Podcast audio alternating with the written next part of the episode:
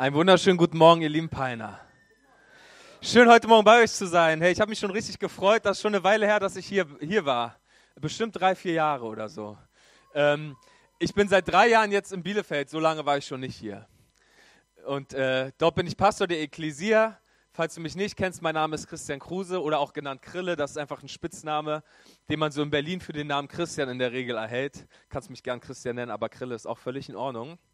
Und ich habe mich schon richtig doll gefreut, hier zu sein. Ich finde, ihr seid eine ganz feine Gemeinde mit ganz vielen wunderbaren Menschen und einem ganz, ganz tollen Pastor und einer lieben Frau, die dazu gehört. Ähm, und ja, hier in Peine fühlt man sich immer willkommen. Und äh, der Herr hat mir was für uns heute Morgen aufs, äh, aufs Herz gelegt. Der Matze meinte, hey Krille, unsere Predigtreihe heißt Momente, irgendwie ne, verändernde Momente im Johannesevangelium. Und er meinte, willst du nicht äh, über, über einen Moment sprechen, den der Herr dir aufs Herz legt. Und ich habe ganz kurz eigentlich nur darüber nachdenken müssen. Und ich musste an eine Geschichte denken, die wahrscheinlich die allermeisten von uns kennen aus Johannes 8. Ähm, die Geschichte von Jesus und der Ehebrecherin. Wenn du heute Morgen deinen Gottesdienstzettel bekommen hast, der wird dir helfen, weil ich habe keine PowerPoint. das heißt, die Bibelstellen und so kannst du gerne mitlesen. Tatsächlich ist diese Geschichte über Jesus und die Ehebrecherin die allererste Predigt, die ich jemals gehalten habe mit 15 Jahren. Äh, war über diese, diese Frau, und die Geschichte begleitet mich irgendwie schon mein, mein ganzes Leben lang, weil ich glaube, dass wir ganz, ganz viel aus ihr über Jesus lernen und darüber, wie Jesus uns sieht ähm, und wie so sein Plan für unser Leben ist. Und ich habe drei einfache Punkte mir ausgedacht und du kannst sie gerne aufschreiben, kannst es auch lassen. Hauptsache so das Wort fällt in unser Herz hinein. Das ist so mein Gebet und dafür würde ich jetzt gerne noch beten und dann würden wir eigentlich gleich einsteigen in den Text für heute Morgen in Johannes 8. Herr Jesus, jetzt danken wir dir von ganzem Herzen für die Predigt, Herr, für alles, was du jetzt in den nächsten Minuten in unser Herz hineinlegen willst. Ähm, wir wollen unser Herz dafür aufmachen, Heiliger Geist. Du wirst das übersetzen in unser Leben hinein und wir wollen heute Morgen das empfangen, was du speziell für uns hast. Danke für dein wunderbares Wort, Herr. Amen. Ja, ich finde diesen Titel der Predigtreihe ganz toll, lebensverändernde Momente, weil bei Jesus war das ja in der Regel immer so, er traf auf Menschen und oft war das ja wirklich nur ein Moment und das ganze Leben hat sich verändert. Ne? Wenn wir so, gibt eine Menge Geschichten. Jesus hat sich in der Regel ganz selten mit den Leuten hingesetzt und ganze Tage mit denen verbracht, sondern es war immer nur ein Augenblick. Es war echt so wie, wie so an, am Bahnhof ein paar Minuten und dann ging es weiter, aber er ließ die Menschen stehen und das ganze Leben hat sich umgekrempelt und alles war anders. Ähm, so auch diese Geschichte eigentlich der Frau, äh, mit, über die wir heute sprechen wollen. Aber es war eigentlich von ihr war es ein unfreiwilliger Moment sie hätte sich, glaube ich, diesen Moment erstmal schenken können. Äh, und sie hat ihn sich auch nicht selbst ausgesucht, weil sie wurde von Leuten in diesen Moment hineingeschliffen. Sie haben sie beim Kran gepackt und vor Jesus gezerrt. Und da äh, wollen wir jetzt mal einsteigen in Johannes 8, ab Vers 1. Ich würde einfach mal den Text so lesen und immer mal wieder eine Pause machen, um mit uns darüber zu reden. Jesus aber ging zum Ölberg. Früh am Morgen war Jesus wieder im Tempel das ganze Volk versammelte sich um ihn und er setzte sich und begann zu lehren. Hier schon mal eine ganz kurze Pause. Der Text sagt uns, dass das ganze Volk da war, um Jesus zuzuhören. Okay, das war in der Regel so, wo Jesus war, wollten alle hin. Ne? Jeder wollte schauen und hören, was Jesus so zu sagen hat und was der Wunderbares gemacht hat. Aber in dieser Geschichte ist das nun ganz besonders wichtig, dass wir verstehen, dass das ganze Volk da ist. Okay, weil das ganze Volk gibt dem Ganzen richtig Spannung ähm, diese Geschichte lebt davon, dass viele zuschauen.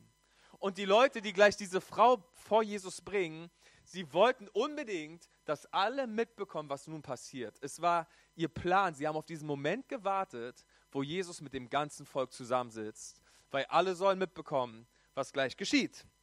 In Vers 3, da kamen die Schriftgelehrten und die Pharisäer mit einer Frau, die beim Ehebruch ertappt worden war. Sie stellten sie in die Mitte, so dass jeder sie sehen konnte.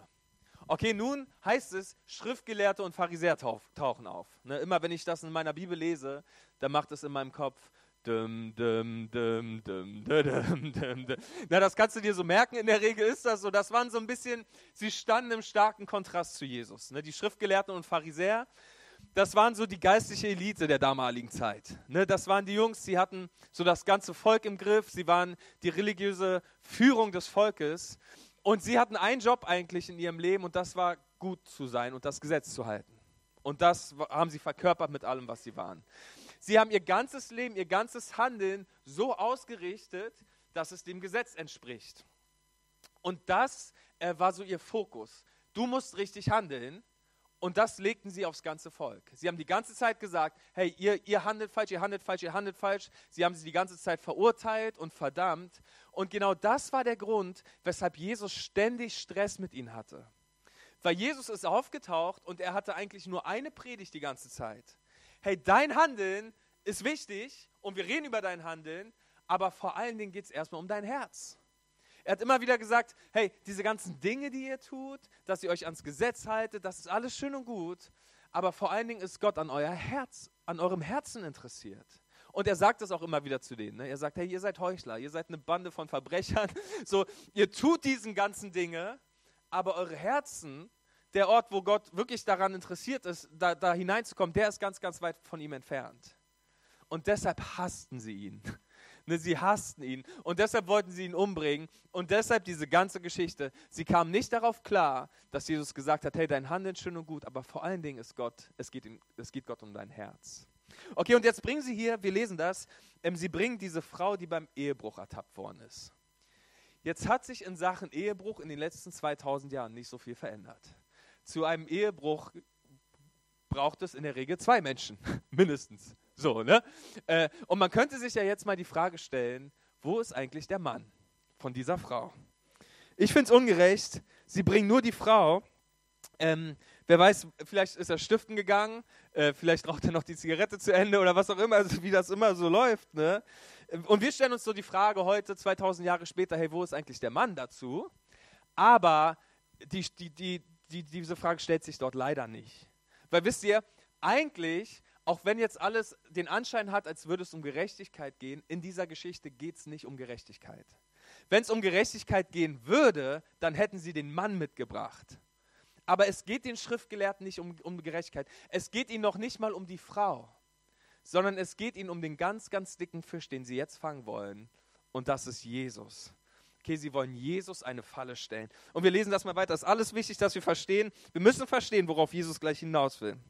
Jetzt in Vers 4 Jetzt wenden sie sich an Jesus und sagen, Meister, diese Frau ist eine Ehebrecherin. Sie ist auf frischer Tat ertappt worden. Mose hat uns im Gesetz befohlen, solche Frauen zu steinigen. Was sagst du dazu? Mit dieser Frage wollten sie Jesus eine Falle stellen, um dann Anklage gegen ihn erheben zu können. Okay, darum geht es bei dem Ganzen. Sie wollen Jesus eine Falle stellen. Sie wollen ihn packen und ihn bloßstellen vor allen, weil die Leute fingen an zu glauben, dass er der Messias ist oder dass er zumindest von Gott gesandt ist. Also stellen sie ihm eine Falle und diese Falle ist richtig, richtig gut. Okay, sie bringen ihn in eine klassische Lose-Lose-Situation. Okay, weil Jesus hat jetzt nur, die, die, sie bringen diese Ehebrecherin und sagen, Jesus, äh, sie ist beim Ehebruch erwischt worden. Mose sagt, wir müssen sie jetzt steinigen. Was sagst du? Wenn Jesus sagt, nein, steinigt sie nicht, dann bricht er vor den Ohren aller Menschen das Gesetz. Weil das Gesetz sagt, sie muss gesteinigt werden. Und alle würden nun spätestens wissen, Jesus ist nicht der Messias. Weil der Messias würde ganz sicherlich nicht das Gesetz brechen. Auf der anderen Seite, wenn Jesus sagt, kommt, wir steinigen sie, dann würde er das römische Gesetz brechen. Weil die Juden durften niemanden töten aufgrund ihres Gesetzes, ohne die Römer mit einzubeziehen. Und außerdem, Jesus wäre dafür verantwortlich, dass nun eine Frau stirbt. Das wäre auch nicht gut für, für, für seinen Ruf gewesen, beziehungsweise wir kennen alle Jesus gut genug, um zu wissen, dass er das niemals gemacht hätte. Okay, also wenn er Ja sagt, ist es schlecht. Wenn er Nein sagt, ist es schlecht. Und alle sollen nun schauen, was wird Jesus nun tun. Okay, wir gehen wieder in die Geschichte hinein.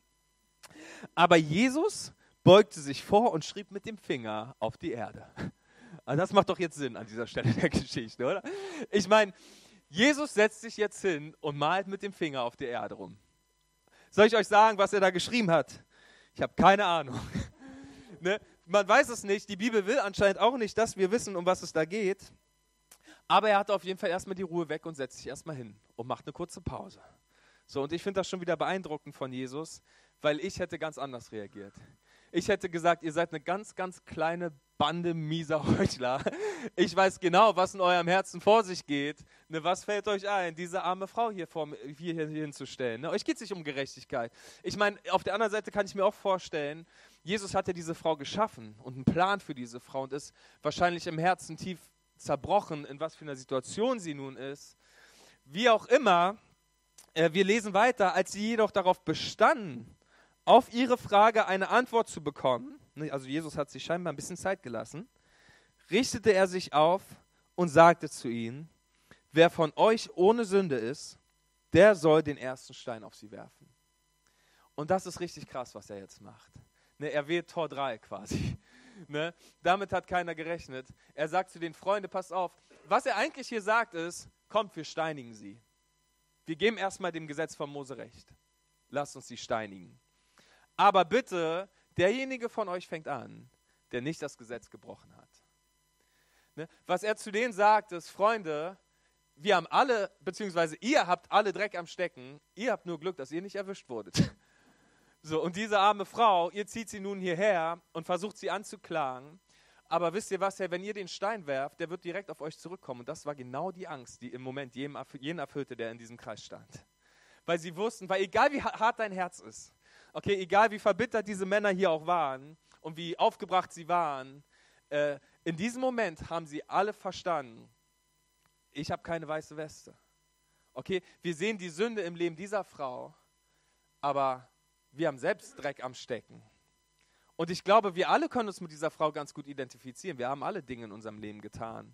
Ne, die waren kein Versehen oder die, waren, die sind uns nicht mal eben passiert, sondern die sind, die sind Sünde.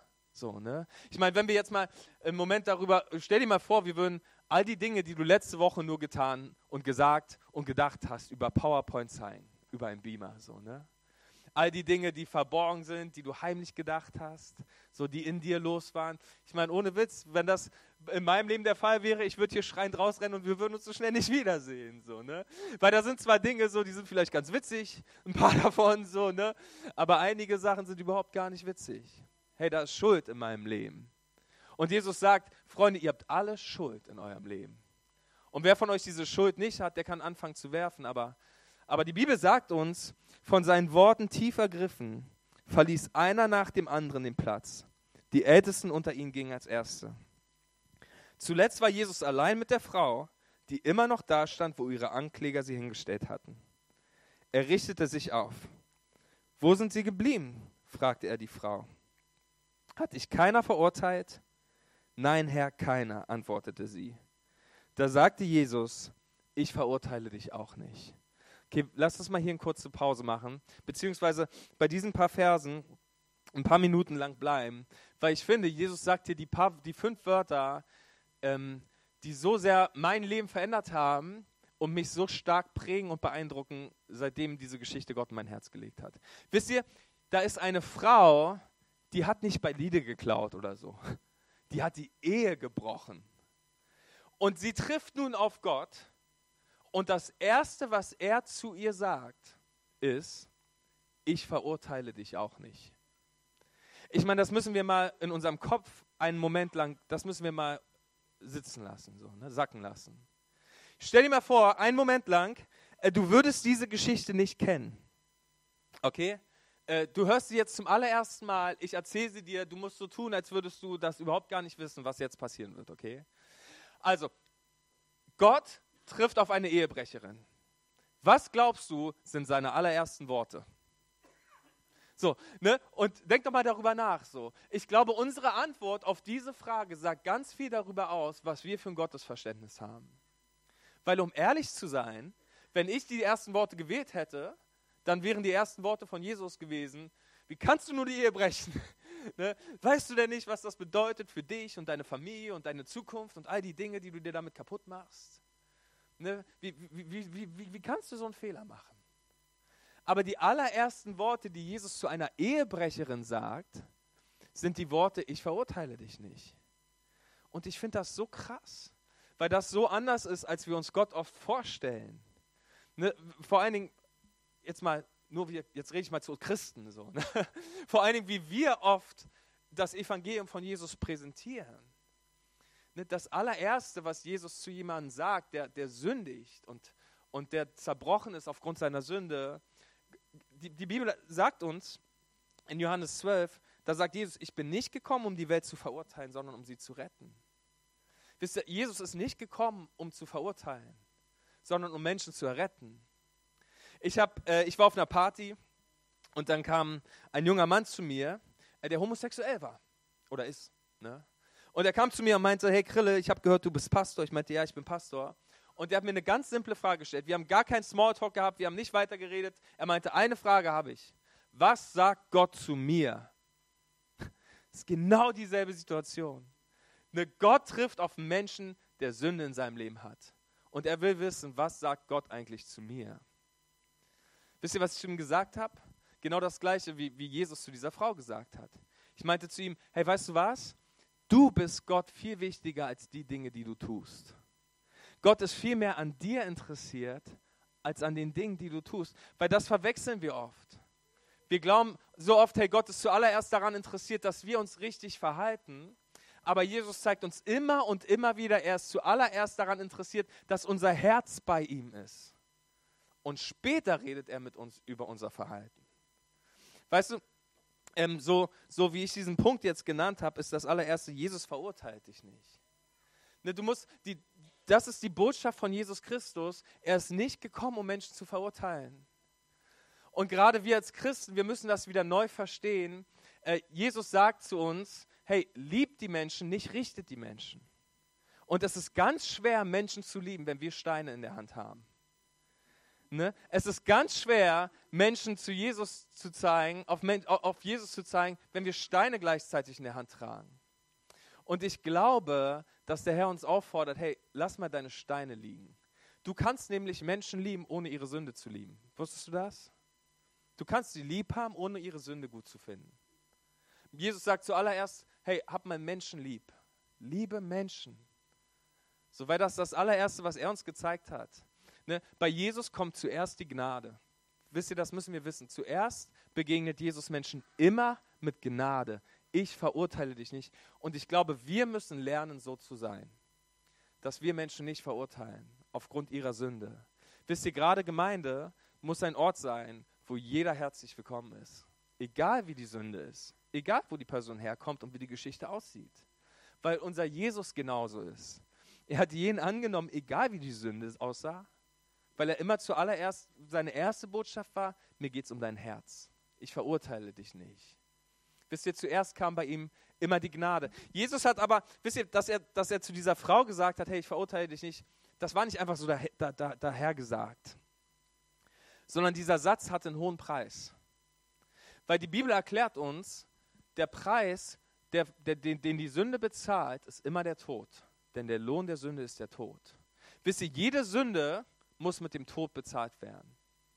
Und dass Jesus gesagt hat, ich verurteile dich nicht, war nur möglich, weil er bereit war, den Preis für, den Sünde, für die Sünde dieser Frau zu bezahlen. Einige Wochen später am Kreuz. Ne? Jesus hat dieses Todesurteil vom Kopf der Frau auf sich selbst genommen und deshalb konnte er sagen, ich verurteile dich nicht, weil sie mich verurteilen werden an deiner Stelle. All die Dinge, die ich diese letzte Woche getan habe, äh, der Herr sagt zu mir, Krille, all diese Sünde in deinem Leben, ich verurteile dich nicht. Warum? Weil er für meine Sünde am Kreuz gestorben ist. Ne, das ist die Gnade Gottes. Ich war in Braunschweig, als wir frisch nach Braunschweig gezogen sind, ähm, hatten wir einen amerikanischen, äh, so, so einen Gemeindeberater, der uns besucht hat in regelmäßigen Abständen. Und der, der Mann war Millionär. ne? Meine Frau und ich waren genau das Gegenteil von Millionären, als wir nach Braunschweig gezogen sind. Also wir hatten kaum Kohle. Das war tatsächlich so. Ne? Mein Vater hat unsere Miete bezahlt. Ich habe in der Gemeinde am Anfang nichts verdient. Meine Frau hatte ihr BAföG so. Äh, und dann waren wir so zusammen mit so ein paar älteren Herren und, und diesem amerikanischen reichen Mann. Und dann hieß es, hey, lass uns doch was Nettes essen gehen. Und ich habe ganz unbedacht gesagt, ja, komm, wir gehen was Nettes essen. So, ne? Äh, ich hatte nichts zu sagen und wir sind im teuersten Steakhouse der Stadt irgendwie gelandet. ne?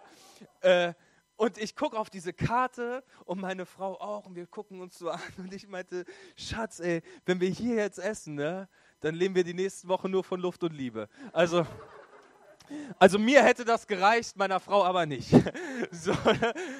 Also haben wir gegessen und äh, uns war klar, das bringt uns in echte Schwierigkeiten. Äh, diese Rechnung, die halt kommen wird. So, ne? Ähm, und dann kam der Kellner zu uns. Wir waren so, so eine ganz große Truppe eigentlich und äh, der Kellner fragt den ganzen Tisch, zahlen Sie zusammen oder getrennt?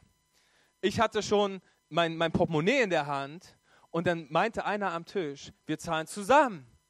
Und der Kellner sieht, wie mir tausend Steine vom Herzen fallen, beugt sich zu mir nach vorne und sagt, jetzt schön die Klappe halten. also, ey, wisst ihr, das ist Gnade. Ich habe eine Rechnung verursacht, die ich nicht selber bezahlen konnte und jemand anderes ist eingesprungen, um für meine, für meine Rechnung zu bezahlen. Kolosser erzählt uns, der Schuldschein, der aufgrund unserer Sünde gegen uns ausgestellt war, den hat er ans Kreuz genagelt. Wisst ihr, das war der Grund, weshalb Jesus zu dieser Frau sagt, äh, ich verurteile dich nicht. Weil er bereit war, die Rechnung für diese Sünde, für diesen Ehebruch zu bezahlen, wenig später am Kreuz. Du musst das wissen. Jesus möchte deinen Schuldschein bezahlen. Wisst ihr, diese Pharisäer, sie standen nun dort und die Bibel sagt, sie waren tief vergriffen von ihrer Sünde, weil sie haben alle Erkenntnis gehabt, ich habe auch Schuld. Und sie ging weg. Und das ist ein großer Fehler gewesen in dieser Geschichte. Wisst ihr, weil diese Pharisäer erkennen, hey, ich habe Schuld in meinem Leben und sie wenden sich vom Einzigen ab, der ihnen in ihrer Schuld helfen kann und gehen von Jesus weg. Wir haben alle in unserem Leben die Wahl, was machen wir mit unserer Sünde? Bringt uns unsere Sünde zu Jesus, weil wir wissen, er allein kann mit unserer Sünde umgehen und sie bezahlen? Oder führt uns unsere Sünde weg von Jesus? Weil das ist genau, was der Teufel tun will in deinem Leben. Er will, dass du deine Sünde erkennst und dass sie dich weg von Jesus bringt. Ne, die Pharisäer haben nicht verstanden, die einzige Lösung, die einzige, die, der Einzige, der, der, der diese Sünde vergeben kann und auslöschen kann, steht vor ihnen. Aber die Sünde hat, hat sie getrennt und deshalb will ich dir das so sagen. Herr, wenn du deine Sünde heute Morgen erkennst, mach niemals den Fehler, deine Sünde dich von Gott trennen zu lassen sondern deine Sünde muss in dir machen, dass du zu Jesus hinrennst, weil du weißt, er ist der Einzige, der sie bezahlen kann. Okay, du musst das wissen heute Morgen. Okay, das ist das allererste. Äh, Jesus verurteilt dich nicht. Äh, zuallererst steht bei ihm die Gnade. Okay, ich verurteile dich nicht. Zuerst kommt die Gnade. Aber das Zweite, was ich dir sagen will, ist, ähm, dann kommt die Wahrheit. Dann kommt nämlich die Wahrheit, weil Jesus sagt dann zu der Frau, Du darfst gehen, aber sündige von jetzt an nicht mehr. Wisst ihr, zuallererst sagt er zu ich verurteile dich nicht. Das heißt, die, all, all deine Sünde der Vergangenheit, die Dinge, die du getan hast, ich werde dafür bezahlen. Aber nun, wo du meine Gnade erlebt hast, schaue ich in deine Zukunft und ich gebe dir eine Sache mit. Hör auf mit dem Sündigen. Weil diese Sünde wird dein Leben kaputt machen. Wisst ihr, nun sagt Jesus, nun kommt Jesus mit seiner Wahrheit in ihr Leben hinein und sagt es, du kannst so nicht weiterleben. Ne? Meine Gnade für dich ist, ich bezahle für all deine Sünde und meine Wahrheit ist, in deinem Leben gibt es Dinge, die werden dich immer wieder kaputt machen, deshalb musst du dein Leben verändern. Du kannst nun nicht mehr so weiterleben. Ne? Natürlich, Gott, Gott nimmt dich an, so wie du bist. Und das ist immer wahr. Gott nimmt dich immer an, so wie du bist aber er lässt dich nicht so, wie du bist, weil dann erreicht dich seine Wahrheit. Und er sagt, nun würdest du bitte dein Leben verändern, weil es geht nicht, dass du so weiterlebst. Und Gnade und Wahrheit gehen bei Gott immer Hand in Hand. Du musst das wissen. Ne? Du musst wissen, es ist ein Thron der Gnade. Du kannst immer zu Gott kommen. Aber wenn du dann bei ihm bist, dann will er dein Leben verändern. Er will mit dir über die Dinge in deinem Leben sprechen, die so nicht in Ordnung sind und er will hineinkommen und dein Leben neu machen. Und das ist wichtig. Aber du musst wissen, das ist nicht unsere erste Botschaft. Weil dieser Satz, ne, sündige nun nicht mehr, ich habe das Gefühl, als wenn das der erste Satz ist, den Christen gebrauchen, um Menschen für Jesus zu erreichen. Ne? Wir kommen, in der Regel tendieren wir dazu, zuerst mit der Wahrheit zu kommen. Ne? Die Wahrheit ist, hey, die Menschen müssen umkehren von ihren Sünden. Und das ist richtig. Aber zuallererst steht bei Jesus immer die Gnade es ist keine Verurteilung da. Ich verurteile dich nicht. Ne?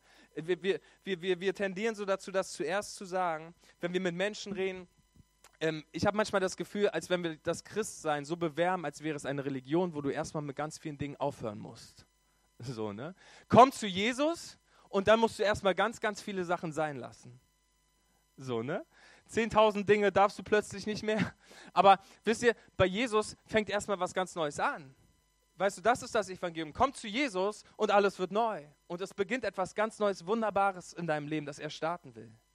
Jesus will erst etwas starten und in diesem Prozess werden Dinge aufhören und nicht andersherum. Ne? Wir, wir, die Christsein ist nicht, das Leben mit Jesus ist nicht, ja, jetzt müssen wir erstmal ganz, ganz viele Dinge sein lassen, sondern Jesus kommt in uns hinein und startet etwas Neues. Und deshalb heißt mein letzter Punkt, äh, liebe Jesus von innen nach außen.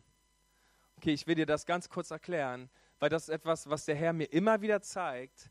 Äh, ein Fehler, den ich immer wieder mache, wo er mich immer wieder korrigieren muss. Weil ich tendiere dazu, ein kleiner Pharisäer und Schriftgelehrter zu sein. Ich will euch das mal so bekennen. Ähm, wisst ihr, ich tendiere dazu, meinen Fokus darauf zu legen, alle Dinge richtig zu machen. Finde mich aber dann immer wieder an dem Ort wie, wieder, äh, wo mein Herz nicht ganz bei ihm ist und ich mehr darauf bedacht bin, Dinge richtig zu machen, als Jesus mein Herz zu geben. Wisst ihr, ähm, Veränderung bei Gott oder Christsein heißt niemals gewisse Dinge richtig machen, sondern Jesus mein ganzes Herz zu geben. Ähm, Disziplin und Selbstbeherrschung sind alles Dinge, die im Christsein viel Wert haben und das ist auch eine Frucht des Geistes. Aber das ist nicht die Art und Weise, Religion ist nicht die Art und Weise, wie wir uns Gott nahen, sondern es ist immer unser hingegebenes Herz. Es ist immer, dass wir Jesus unser Herz geben. Und dann kommt Jesus in unser Herz und wenn dort seine Gnade gelandet ist, dann verändert er uns von innen nach außen. Gott will immer zuerst unser ganzes Herz und dann möchte er unser Leben verändern. Aber alles beginnt in unserem Herzen. Von daher, was ich dir sagen will, ist, hey, Vielleicht bist du in so einem Hamsterrad gefangen, wo es dir immer nur darum geht, hey, ich muss die richtigen Dinge tun. Und es ist wichtig, dass du die richtigen Dinge tust. Aber das sollte nicht der Antrieb deines Christseins sein, sondern der Motor deines Christseins ist deine lebendige, leidenschaftliche Beziehung zu Jesus mit deinem ganzen Herzen. Das ist, was der Herr zuallererst von dir will, sind nicht deine richtigen Taten, sondern dein ganzes Herz. Die Bibel erklärt uns, Jesus sagt, hey, liebt mich, und dann werdet ihr meine Gebote halten. Es beginnt alles mit der Liebe zu Gott. Weißt du, von daher, die Bibel sagt dir, es gibt keine Verdammnis für die, die in Jesus Christus. Und deine schlechten Taten, solange du auf dieser Erde bist, tut mir leid, dir das sagen zu müssen, du wirst weiter sündigen. So. Das, aber Jesus ist nicht zuallererst daran interessiert, dass alles immer richtig läuft, sondern er sucht vor allen Dingen Menschen, de, deren ganzen Herzen ihm ergeben sind. Deshalb war, war David ein Ehebrecher, ein Mann nach dem Herzen Gottes. Nicht, weil er alles richtig gemacht hat, sondern weil das ganze Herz Gott gehört hat. Weil er ein Mann war, der, der Gott leidenschaftlich geliebt hat. Und ich glaube, das ist so, was wir von dieser Frau lernen müssen, beziehungsweise aus dieser ganzen Geschichte. Jesus verurteilt uns nicht. Ähm, zuallererst steht seine Gnade in unserem Leben. Und hierin dürfen wir aufgehen. Und die muss in unser Herz fallen. Und wenn wir seine Gnade erlebt haben, dann wird er unser Leben verändern. Und ich glaube, das ist, wozu er uns heute Morgen alle einlädt, so vielleicht dahin zurückzukommen, vielleicht die Steine hier und da loszulassen, uns neu zu fragen, hey, begegne ich Menschen auf diese Art und Weise, wie Jesus es tut? Zuerst mit Gnade, Liebe und Annahme und Vergebung. Oder habe ich Steine in der Hand und deshalb kann ich niemanden gewinnen für Jesus und deshalb fühlt sich keiner meiner Nähe wohl, weil ich Menschen verurteile. Und dir will ich sagen, hey, lass die Steine fallen. Du kannst Menschen nicht lieb haben mit Steinen in der Hand, äh, sondern du musst es lernen, sie loszulassen und dann hast du freie Hände, um sie hier in die Peiner Gemeinde zu bringen und sie zu Jesus zu führen. Vielleicht wollen wir so einen Moment haben, wo wir alle noch miteinander beten und so den Herrn zu unserem Herzen reden lassen. Weil ich glaube, hier sind heute Morgen einige Leute, hey, du erkennst, äh, dass da in deinem Leben Sünde ist und ähm, diese Sünde trennt dich von Jesus und ich will dich heute Morgen zurück zu Jesus einladen. Weißt du, die Bibel erklärt uns, dass wenn du dich aufmachst, ihn zu suchen, dann wird er sich finden lassen. Und die Bibel sagt uns auch, dass wenn du deine Sünde bekennst, dann ist er treu und gerecht, dass er dir vergeben wird und dich reinigt davon. Und der Teufel sagt dir, hey, renn weg aufgrund deiner Sünde. Renn weg vor Jesus. Und diese Sünde trennt dich vor Jesus. Aber das ist nicht, was wir heute Morgen gelernt haben, sondern deine Sünde, der Moment, wo du deine Schuld erkennst, kann der Punkt sein, wo Jesus neu in dein Herz und dein Leben kommt. Und deshalb vielleicht willst du einfach in diesem Moment mit mir gemeinsam beten und sagen, Herr Jesus, du siehst meine Schuld. Und auch heute Morgen siehst du meine Sünde. Und ich bitte dich um Vergebung. Jesus, bitte reinige mein Herz von meiner Schuld. Danke, dass du meinen Schuldschein bezahlt hast. Meine Rechnung dort am Kreuz. Und heute Morgen gebe ich dir mein ganzes Leben. Vielleicht wollen wir das alle heute Morgen sagen, egal ob du schon Christ bist oder das erste Mal in der Gemeinde bist das, und, und, und heute Morgen so den Ruf Gottes spürst, sag ihm einfach, Jesus werde der Herr meines Lebens. Weil weißt du, darum geht es im Christsein. Im Christsein geht es das ganze Leben, das ganze Herz Gott anzuvertrauen. Vater, und ich bete für jeden Einzelnen heute Morgen. Ich bete, dass du jeden von uns erfüllst mit deiner Gnade und deiner Liebe. Herr, mit deinem Zuspruch und mit deinem Segen. Jesus, wir wollen mehr von dir in unserem Leben. Wir wollen dich lieben, Herr Jesus, und dir unser ganzes Leben geben und dir leidenschaftlich heute Morgen nachfolgen. Amen.